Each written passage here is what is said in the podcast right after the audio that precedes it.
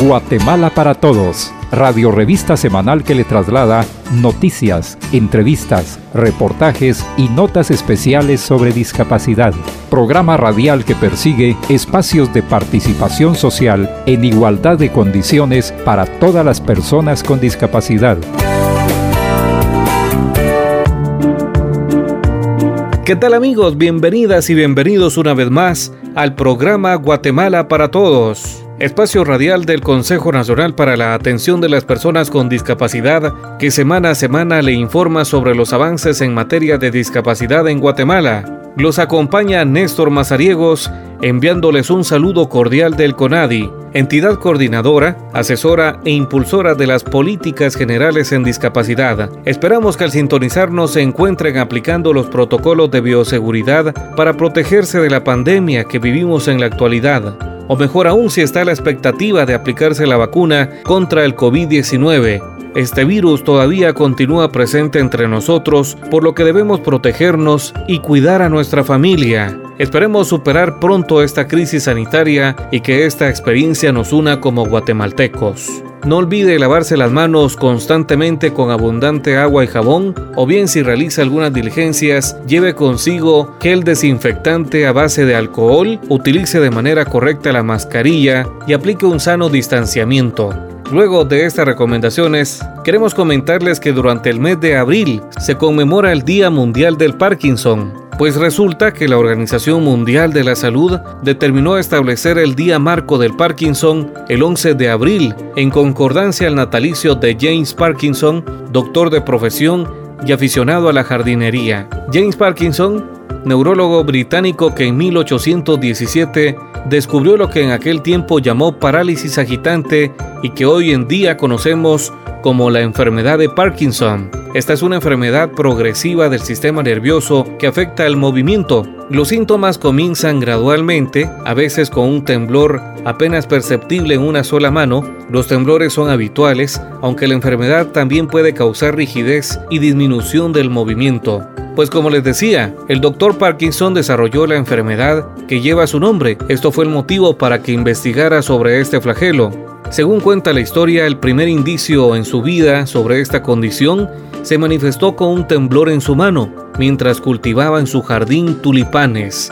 Años más tarde, en 1981, otro médico aficionado a la jardinería y con padecimiento de Parkinson, Van der Wereld, cultivó un precioso tulipán rojo y blanco, al que bautizó con el nombre de Dr. James Parkinson. Tal era la belleza y perfección de esta flor que recibió múltiples reconocimientos internacionales, motivo por el cual en el 2005 el tulipán rojo se convirtió en el símbolo mundial de la lucha contra la enfermedad de Parkinson en la novena conferencia de la enfermedad de Parkinson celebrada en Luxemburgo. Cabe mencionar que esta condición de vida ha cobrado notoriedad debido a que se ha manifestado en personajes del cine y del deporte, como en Michael Fox, Usted lo recordará por la saga de películas de Viaje al Futuro. También el boxeador Mohamed Ali fue otra persona que desarrolló Parkinson. Y debido a que estos personajes han vivido con esta condición, se ha podido visibilizar a las personas con este padecimiento y ha permitido dejar a un lado el estigma y discriminación que existía en el pasado.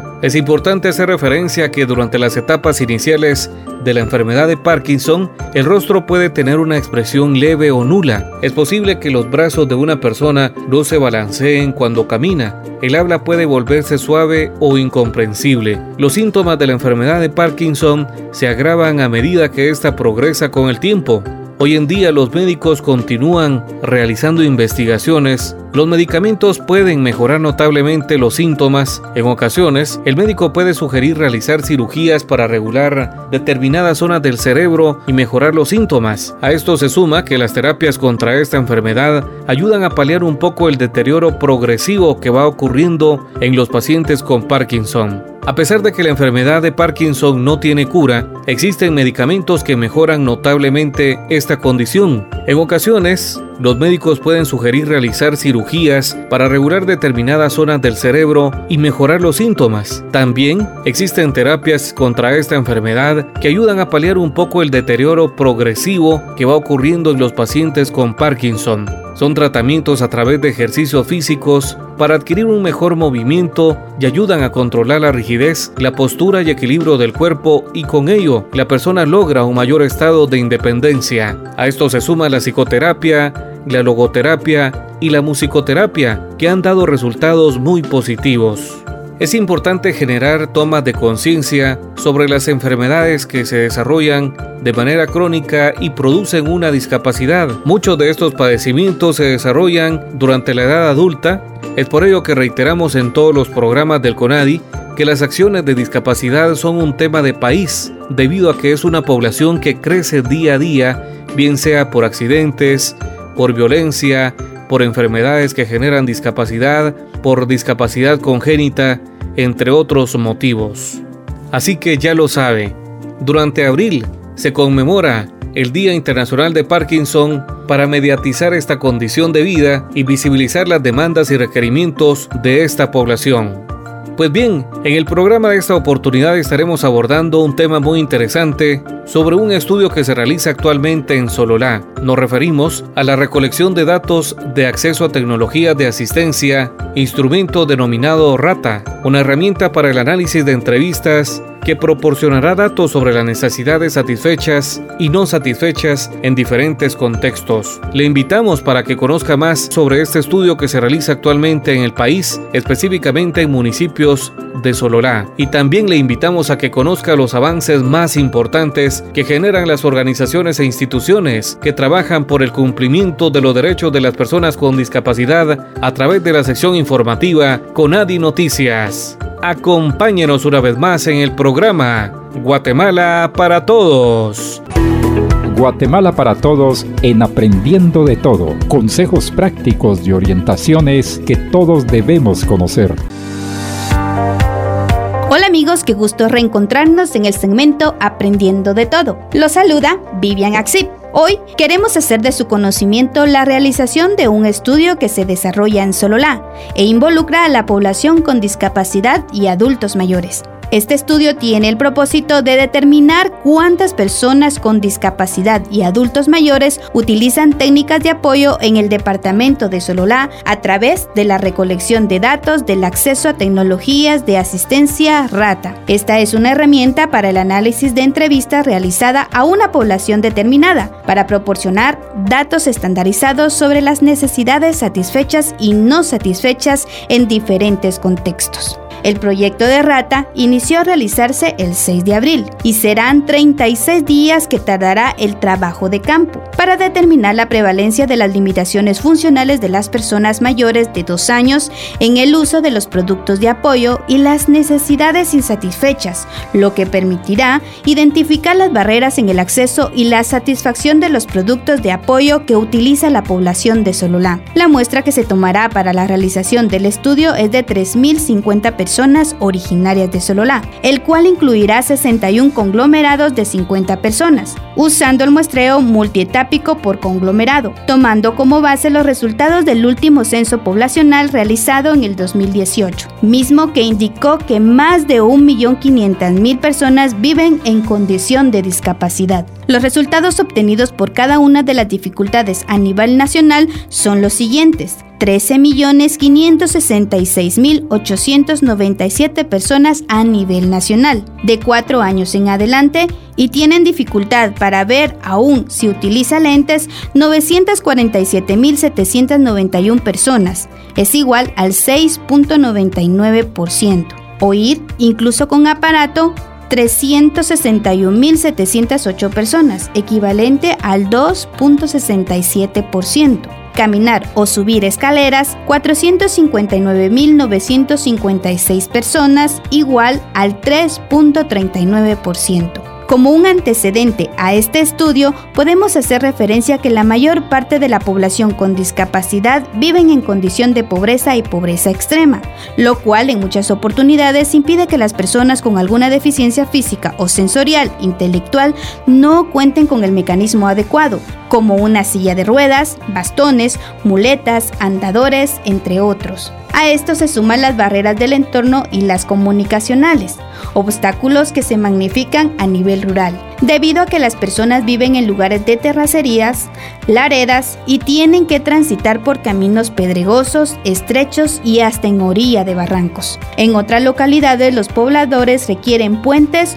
o embarcaderos accesibles y es evidente la carencia de transporte terrestre y acuáticos accesibles. Este proyecto estará a cargo de la Fundación Liliana de Holanda, Universidad de Higiene y Medicina Tropical de Londres, Inglaterra, proyecto de prótesis para el movimiento en Guatemala con el apoyo del Consejo Nacional para la Atención de las Personas con Discapacidad CONADI y la Asociación de Padres y Amigos de Personas con Discapacidad de Santiago Atitlán, ADISA. El CONADI brindará acompañamiento en el proceso para determinar las áreas de mejora, facilitar los acercamientos a nivel local e identificar los acercamientos a nivel comunitario. Asimismo, apoyará en la revisión de la herramienta para que se aplique con pertinencia cultural. Los 61 conglomerados están integrados por las siguientes comunidades: Sololá, Santa María Visitación, Santa Lucía Utatlán, Nahualá y Santa Catarina Ixtahuacán. Esperamos que esté atento y atenta a este estudio que se desarrolla en los municipios y comunidades mencionados. En la entrevista de la semana ampliaremos los esfuerzos que se realizan para llevar a cabo el proyecto de Rata. Conversamos sobre discapacidad. Guatemala para todos en la entrevista. Continuamos en el programa Guatemala para Todos. Ahora nos encontramos con Ana Cordón, encargada del proyecto Rata. Bienvenido a este espacio de conversación. Gracias, muchas gracias por el espacio. Hoy se ha lanzado este proyecto en la ciudad capital que pues ha generado mucha expectativa. Que nos pudiera comentar de qué trata este proyecto. La recolección de tecnología de apoyo lo que quiere es poder identificar las necesidades satisfechas y no satisfechas del acceso a la tecnología de apoyo. Y con tecnología de apoyo me refiero a sillas de ruedas, bastones, anteojos para ver, este tipo de productos que hacen que las personas, no únicamente con discapacidad, pero que tienen alguna dificultad em, en su día a día, puedan realizar sus actividades diarias de una forma mucho más eficiente y mucho más cómoda, ¿verdad? Entonces, lo que em, quiere la encuesta es poder recolectar estos datos y poder visualizarlos, ya que si no sabemos cuál es la necesidad no podemos intervenir de una forma eficiente tampoco. Entonces, ese, ese es el objetivo. Estamos hablando de sillas de ruedas, bastones, ¿qué otros instrumentos? Estamos también pensando en las barras eh, estabilizadoras para caminar, ¿verdad? Cuando están estas barras en los eh, baños o en las escaleras eh, para que las personas puedan apoyarse en momentos como de falta de, equilibrio. También las sillas para bañar. También hay unos verticalizadores que son para las personas con algún tipo de inmovilidad del cuello para abajo. Verticalizadores ayudan a que mm, esta persona pueda tener algún tipo de movimiento también hay productos mucho más especializados o, más... Eh, digamos, sofisticados que son aparatos de alerta para caídas, aparatos de alerta para personas que tienen algún tipo de demencia y que puedan eh, extraviarse, ¿verdad? Eh, y esto nos ayuda a localizarlos por medio de GPS. Es un listado de 50 productos de apoyo y los 50 están identificados en, esta encuesta para poder como mostrarlos a la población y poder identificar quién los usa, ¿verdad? Estamos conscientes que mientras más sofisticado y más eh, detallado sea el producto, menos acceso va a tener la población a estos. Sin embargo, sí es importante que lo conozcan porque media vez empiezan a conocerlo y empiezan a, a saber para qué sirve, podemos empezar a crear una necesidad que pueda sustituir esa vida un poco complicada o más incómoda que pueda tener la persona con discapacidad. Doctora, usted ha hecho referencia instrumentos de apoyo que utilizan mayormente personas con discapacidad física, pero también para otras condiciones. ¿Qué nos puede comentar? Exactamente, es a esto a lo que voy con estas dificultades más intelectuales, ¿verdad? En la parte eh, de mm, recordar, en la parte de demencia, es estos artefactos un poco más sofisticados, eh, son tableros, eh, también hay tableros que pueden identificar sentimientos o que ayudan a la población a ir formando historias que, que ellos no podrían verbalizar por ellos mismos. También estos recordatorios eh, digitales que puede la persona que está empezando a perder la memoria poder eh, como grabar su día, ¿verdad? Y que este em, eh, asistente virtual, ¿verdad? Está recordando durante el día todas las actividades que se tiene. Bueno, hay varios productos que pueden apoyar en la parte intelectual a la, a la, población, sin embargo, no los conocemos, ¿verdad? En, en el país hay muy poco conocimiento de esto y por eso mismo es que eh, el acceso se limita, ¿verdad? Porque no ni siquiera se tiene la idea de cómo acceder a ellos, por más que sea un producto sumamente sencillo, no necesariamente tan costoso, ¿verdad? Entonces ese es uno de los objetivos de la, de la encuesta, el poder visualizar este tipo de necesidades que, que ni siquiera se conocen. ¿Dónde y en qué fecha se está realizando? Se está realizando en el departamento de Sololá eh, inició la primera semana de abril y a partir de, de, que inicia tiene 33 días de recolección continua, así que esperamos estar terminando en la primera semana o segunda semana de mayo. Posteriormente habrá una presentación de datos. Exactamente. Nosotros pasamos después de la recolección de datos a una limpieza de datos exhaustiva, esto por medio de la Universidad de Londres, porque pues nuestro eh, objetivo es obtener la mayor cantidad de datos, pero que sean de una calidad que pueda ser analizada de forma objetiva. Entonces pasamos a una limpieza de datos y después una presentación de datos preliminar ya que, em, como les comentaba, esta es una recolección de datos a nivel internacional y hay muchos países que están recolectando los mismos datos que nosotros ahora. Entonces también tenemos que esperar a que todos los países terminen para poder hacer la presentación final y poder hacer la comparación a nivel internacional. De acuerdo a esa experiencia y a la proyección de todo este estudio, ¿cuál va a ser el destino de los datos recabados?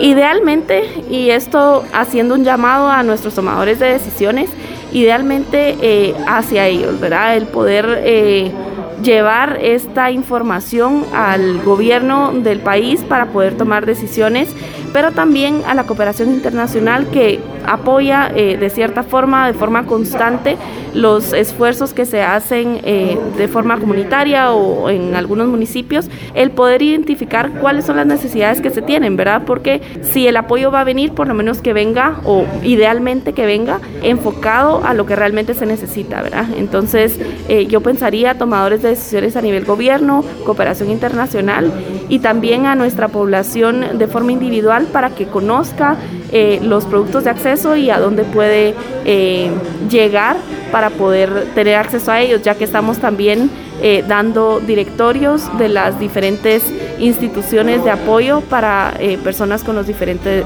las diferentes necesidades de la tecnología. Nos encontramos con Jonathan Naver de ROM, quien nos estará abordando sobre los estudios que anteceden a este proyecto denominado Rata. Muchas gracias Néstor, es un gusto de, verle nuevamente y es un gusto de contarles un poco para preparar para este estudio tan valioso. Ya se han hecho estudios sobre discapacidad precisamente en, los cuales has estado vinculados y que pues también son una base para este nuevo proyecto que se realiza en Solola. Es correcto, Néstor. Eh, de hecho, en el 2016 nosotros llevamos a cabo la Encuesta Nacional de Discapacidad, que fue un proyecto de CONARI, UNICEF, CBM y la Universidad de Londres en conjunto. Y el propósito en aquel tiempo del estudio fue de ver la prevalencia de discapacidad en el país de Guatemala. Em, nosotros hicimos una muestra a nivel poblacional en todo el país y encuestamos a más de 13 mil personas que es una muestra bastante representativa de todo el país de Guatemala. Em, y tuvimos unos hallazgos importantes en este estudio. Ahora nosotros eh, nos encontramos em, ya por realizar este nuevo estudio em, para ver con mejor detalle la necesidad y el acceso a la tecnología de asistencia en el departamento de Sololá. Una de las inquietudes que surge en esta presentación, en este lanzamiento, es por qué Sololá es el lugar de estudio. Nosotros eh, en este estudio estamos aliados con la Fundación Lilian, que es una fundación holandesa que trabaja en la promoción de los derechos de personas con discapacidad en todo el mundo, tal América Latina como África y Asia. La Fundación Lilian tiene varias organizaciones aliadas en el departamento de Sololá que trabajan continuamente en lo que es eh, promover el cumplimiento de los derechos de personas con discapacidad en el departamento de Sololá. Entonces, eh, fue una, una decisión fácil de decidir de hacer este estudio en Sololá Obviamente quisimos hacer este estudio en todo el país, pero por limitaciones de tiempo y financiamiento, obviamente tuvimos que seleccionar un solo departamento. Entonces vamos a trabajar en Sololá, pero los resultados en el departamento de Sololá tienen implicaciones para todo el país de Guatemala y esperemos que enfocarnos ahorita en Sololá nos va a ayudar para apoyar a personas con discapacidad no solo en Sololá, sino en todo el país. Y nuevamente en este estudio está involucrada la Universidad de Londres. Es correcto. La Universidad de Londres, específicamente el Centro de Investigación sobre Evidencia en Discapacidad, que es el número uno eh, en cuanto a la investigación nivel poblacional sobre la prevalencia de discapacidad y necesidad y la caracterización de necesidades de personas con discapacidad um, en todo el mundo. Guatemala es uno de muchos países donde ellos están trabajando para hacer investigaciones. Tuvimos muchos éxitos trabajando con ellos en 2016 en la encuesta nacional y estamos ya nuevamente teniendo muchos éxitos ahorita en el 2021 en, en este proyecto. Jonathan, de acuerdo a tu experiencia, la realización de estos estudios en qué deriva, en qué le beneficia a una nación. El beneficio de esos estudios no es cuestión de un beneficio inmediato. Em, eso es un beneficio de más largo plazo pero por eso también tiene la potencial de hacer un impacto mucho más grande de largo plazo en la vida de personas con discapacidad. Quiere decir que en este estudio no se está brindando un apoyo de una vez a las personas que están indicados con alguna necesidad, sino estamos usando los datos que recopilamos en este estudio para informar futuras intervenciones políticas y clínicas para la atención eh, de personas con discapacidad. Entonces, Em, a veces es difícil aceptar que no hay un beneficio inmediatamente, pero lo que nosotros hacemos en este estudio y la participación que hacemos cada uno de nosotros en este estudio va a tener un fuerte impacto en el mundo em, de nuestros hijos, nuestros nietos y bisnietos. Jonathan, también dentro de los desafíos que realiza este estudio está que se, se realiza en plena pandemia, y algunas otras circunstancias. ¿Cuál es tu opinión al respecto? Nosotros en realizar este estudio enfrentamos dos barreras claves em, con la participación. Uno es eh, el miedo que vamos a contagiar a alguien con COVID em, y el otro es que la gente em, no quiere compartir su información. En cuanto eh, la primera de COVID, yo puedo asegurar que todos nuestros encuestadores están practicando em, un protocolo de bioseguridad bastante estricto con sus mascarillas, sus caretas, su alcohol en gel, su distanciamiento social y también con pruebas periódicas de todo el equipo para asegurar que nadie está infectado y no estamos eh, convirtiéndonos en como un vector de transmisión. Entonces quiero enfatizar que sí es seguro participar Em, nosotros vamos a estar parados en la calle afuera de su hogar para que no estamos tan cerca a la persona de presentar ningún riesgo. Y el otro, en cuanto a eh, compartir sus datos, em, también quiero enfatizar que los datos que recopilamos en este estudio son completamente desidentificados. Eso quiere decir que en ningún momento nadie va a poder saber que es usted que dijo eh, los datos que nos dio. Entonces pedimos la cooperación completa y em, la honestidad de cada persona en participar en, esta, en este estudio. Em, les aseguramos que estamos acá para, para, ayudarles con esos datos y que estamos poniendo todo en, marcha eh, de una forma segura Em, tal para su salud como para su información personal. Guatemala para Todos en las noticias.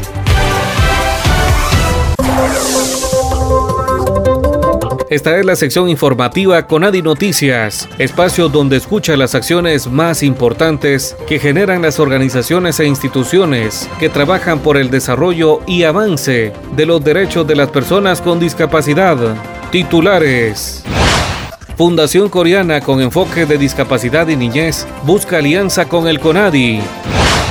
Continúa promoción de becas laborales inclusivas del Ministerio de Desarrollo Social ante la lluvia de ceniza volcánica. Conozca las recomendaciones para prevenir alguna discapacidad. Conadi Noticias. Con el propósito de realizar acciones coordinadas en beneficio de la niñez con discapacidad a través de su directora, Leye Eun, y la encargada de proyectos Ana Grave, se reunieron con la presidenta del CONADI, Claribel Castillo, y técnicos de la institución para conocer el quehacer de cada entidad, los programas sociales y proyectos inclusivos dirigidos al desarrollo de niños y niñas de familias en condición de pobreza y pobreza extrema. Derivado de estos encuentros, la Fundación Coreana y el CONADI analizan la suscripción de un convenio en beneficio de referido sector. Conadi Noticias. Delegado del programa Becas Laborales Inclusivas del Ministerio de Desarrollo Social se reunieron con la presidenta del CONADI, Claribel Castillo, para buscar el establecimiento de una estrategia interinstitucional para ubicar empresas e instituciones que den apertura a la contratación de personas con discapacidad, tomando en cuenta las competencias del sector en mención. La persona contratada recibiría parte de su salario por el empleador y el complemento del salario mínimo por el MIDES. Según esta institución, se otorgarán 200 becas a personas con discapacidad que desempeñen un primer empleo con el propósito de generar experiencia laboral y contribuir a la reactivación económica del país. Con Nadie Noticias. Ante la lluvia de ceniza volcánica en el ambiente, con la finalidad de prevenir la discapacidad, la Conred recomienda a la población en general utilizar gafas para evitar alguna infección de los ojos, utilizar mascarilla y prevenir afecciones respiratorias, de ser intensa la caída de arena, utilizar camisas con manga larga y gorra, a la vez las personas usuarias de algún instrumento de locomoción como silla de ruedas, muletas y bastones, tomar la debida precaución durante su desplazamiento debido a que la arena también puede generar resbalones y caídas. Es importante mantenerse informado a través de las fuentes oficiales y tener preparada la mochila de las 72 horas que incluya lámpara de mano y radio portátil. Con Nadie Noticias. Estas han sido las noticias más importantes que han generado las organizaciones e instituciones que trabajan por el avance y cumplimiento de los derechos de las personas con discapacidad. Para finalizar les queremos comentar que el Día Mundial de la Voz también se celebra el 16 de abril, decretado por la Federación de las Sociedades de Otorrinolaringología con el propósito de crear conciencia sobre la importancia que tiene la voz, así como los cuidados que deben tenerse para evitar problemas relacionados con las cuerdas vocales. Y vale la pena hacer la aclaración que el término mudo hoy ha quedado en desuso. Se utiliza el término personas con problemas de habla o comunicación verbal y también el término sordomudo no debe utilizarse debido a que es peyorativo y también porque las personas sordas pueden emitir sonido con su voz, pero su condición no les permite la construcción y emitir frases comprensibles. Es momento de despedirnos del programa correspondiente a la fecha. Recuerde que este u otro programa producido por el CONADI puede escucharlo a través de nuestros podcasts en Spotify y también en www.conadi.gov.gt. A nombre de quienes participamos en la locución, Vivian Axip y su servidor, Néstor Mazariegos, agradecemos su amable sintonía. Gracias también al apoyo de esta emisora. Conadi, acción conjunta para una participación plena. Guatemala para Todos, radio revista semanal que le traslada noticias, entrevistas, reportajes y notas especiales sobre discapacidad. Programa radial que persigue espacios de participación social en igualdad de condiciones para todas las personas con discapacidad. No deje de escucharnos la próxima semana a esta misma hora y por esta misma estación.